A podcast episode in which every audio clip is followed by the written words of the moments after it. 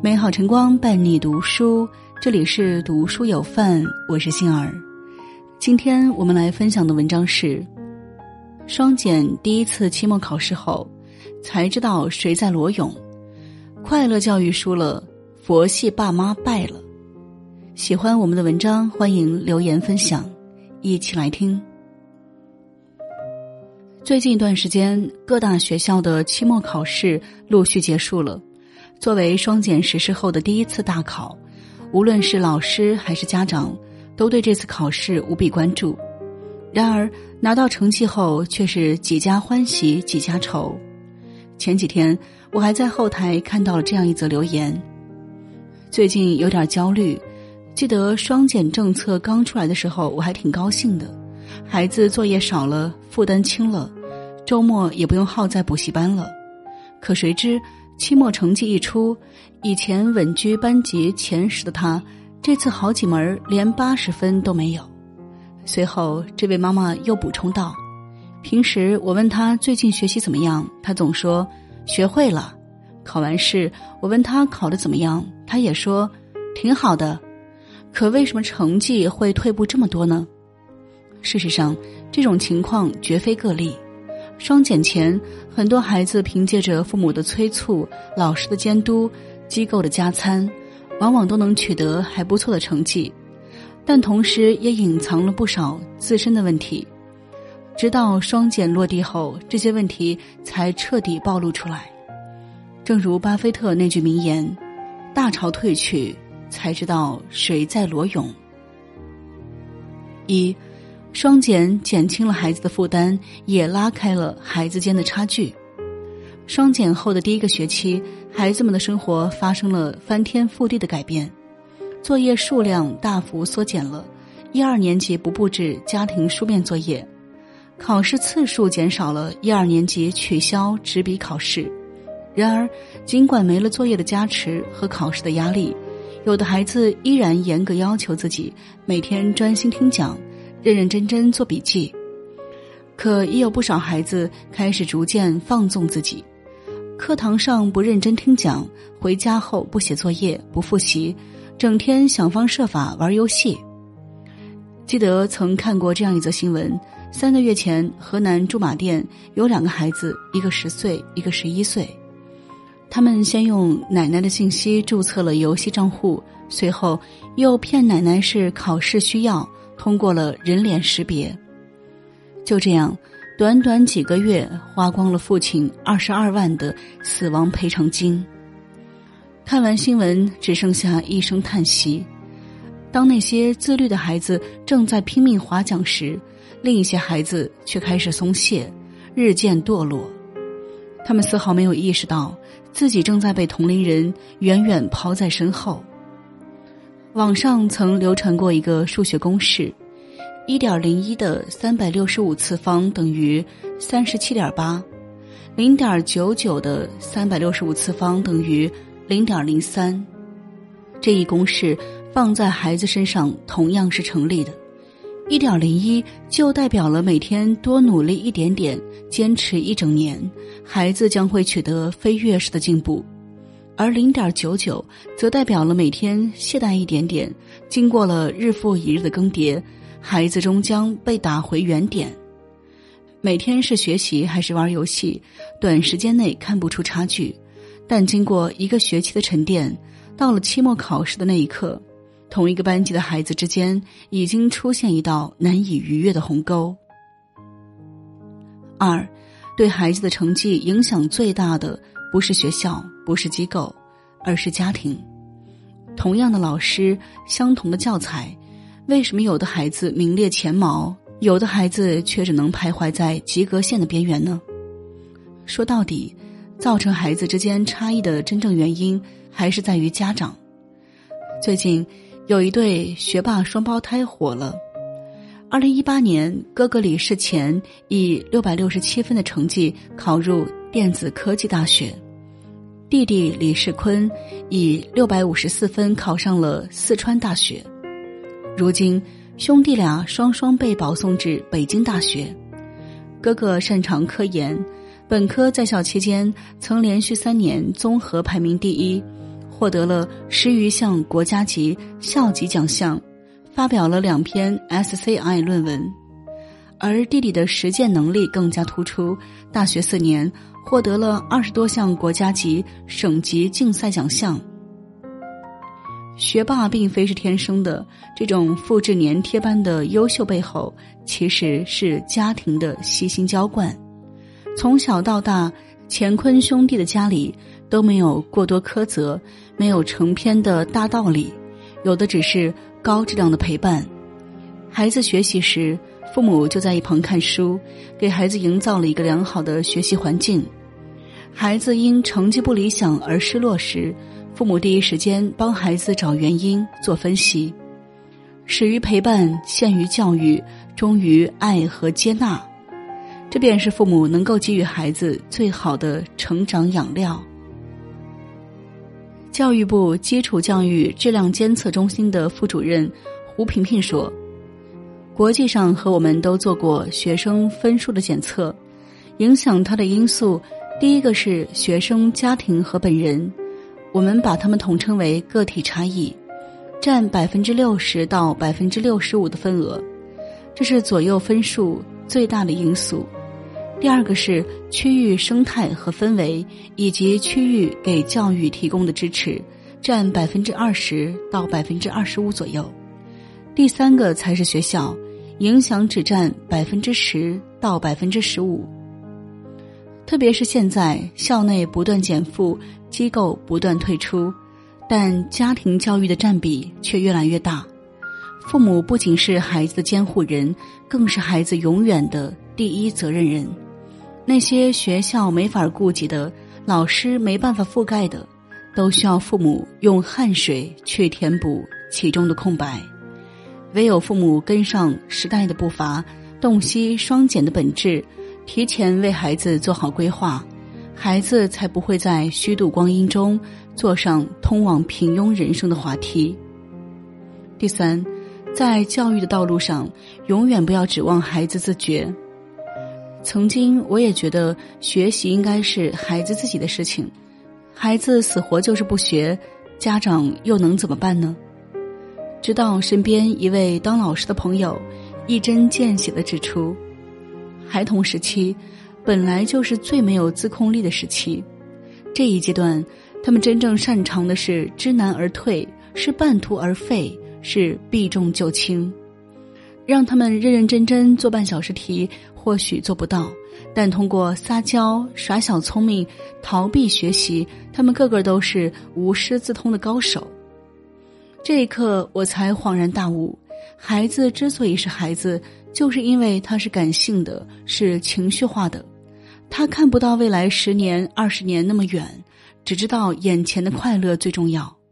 为了一时半刻的欢愉，他会察言观色，一步一步试探家长的底线。如果父母光指望孩子自觉，看似是给了孩子更多的空间和信任。实际上，却让他一点点丧失了未来的竞争力。更悲哀的是，等他长大了、懂事了，还会埋怨父母当初没能尽到责任。还记得《家有儿女》中那段经典对白吗？刘星问妈妈：“妈，你当初为什么不逼我？”妈妈说：“小时候给你报这班报那班，想让你学，是你自己不好好学呀。”刘星反问道。我不愿意学，您就不让我学了？那时候我还小，我不懂事儿，您也不懂事吗？您就应该从小培养我、教育我，从小您就逼着我学呀。孩子可以任性，但是父母永远不能。没有天生就自觉自律的孩子，有的只是狠下心严格教导孩子，并能够长期耐心监督孩子的父母。第四。真正的优秀都是父母管出来的。西奥多·罗斯福有一句经典名言：“有一种品质可以使一个人在碌碌无为的平庸之辈中脱颖而出，这个品质不是天资，不是教育，也不是智商，而是自律。想要培养一个自律的孩子，绝不是动动嘴就够了。作为父母，一定要用心引导，做好以下三点：一。父母以身作则比口头教育更有效。之前看过一个视频，有个小男孩翻看妈妈的学习笔记后，突然开始抽泣，把头埋在妈妈怀里，哽咽道：“对不起，妈妈，我没有好好学习。”网友纷纷留言表示：“父母的正确榜样胜过一切说教的言语。孩子或许不听我们的话。”但他一定会模仿着我们的一言一行。每天回家后，父母少玩手机，最好不玩，不要让孩子觉得凭什么你可以不自律，而我却不行。第二，趁早立规矩，并严格执行它。高考状元杨晨玉的妈妈在谈到教育孩子的经验时这样说道。一定要在孩子没有自主思考能力的时候，督促他养成好习惯。这个过程很痛苦，你得时时刻刻监督着他，留意着他。等他定型之后，后面的路自然就好走了。心理学家将孩子的三到六岁定为潮湿水泥期，在这一时期，孩子百分之八十五的性格、习惯和生活方式都能被很好的塑造。而到了七到十二岁，就进入了正凝固的水泥期。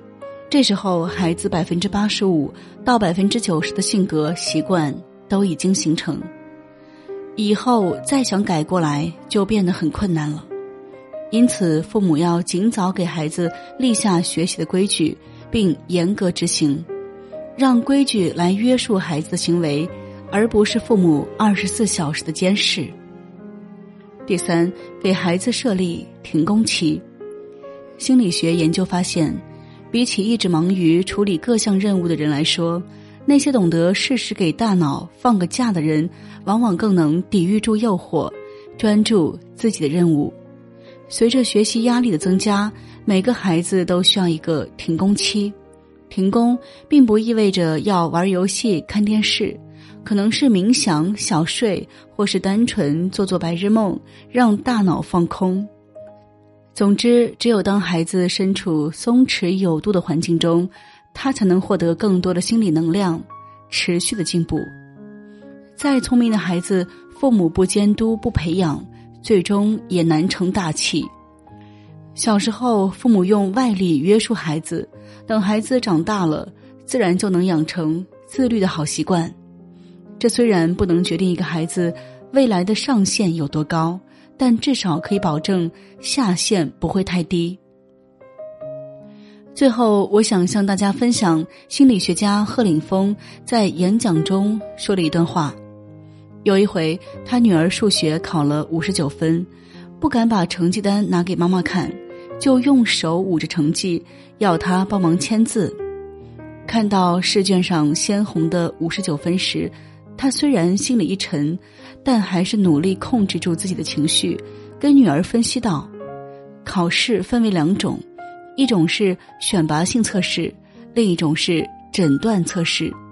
你看，你们班那么多人考一百分这意味着他们没有必要参加这次考试，因为他们没诊断出任何问题，而你诊断出四十一分的问题，把这些问题找出改正。”你就是这次考试最大的受益者。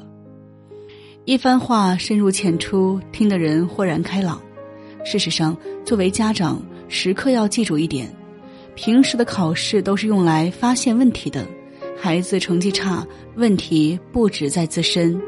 只有做家长的，及时帮助孩子分析失误、解决问题，孩子才能成长起来。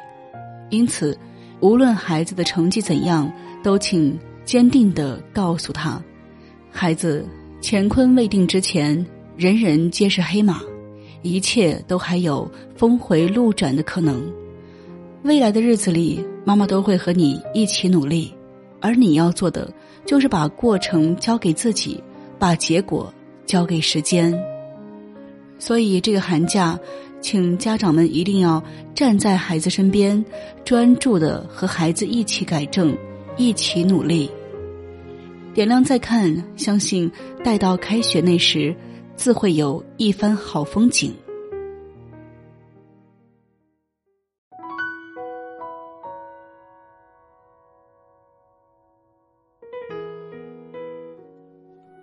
好了各位听友文章就与您分享到这里杏儿感谢您的守候和聆听。如果您喜欢文章欢迎留言分享。我是杏儿我们相约明天不见不散。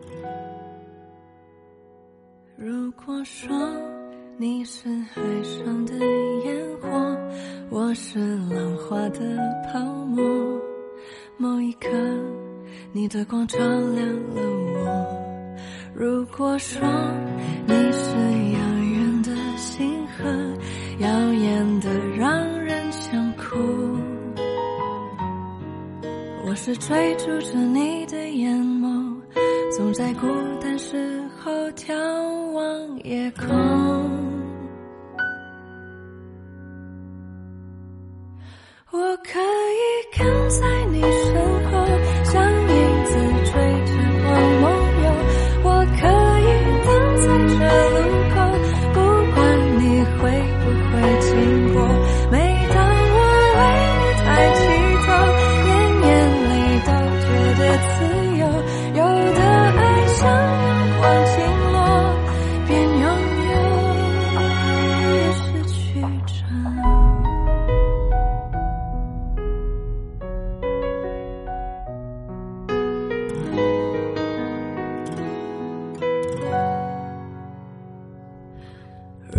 我说你是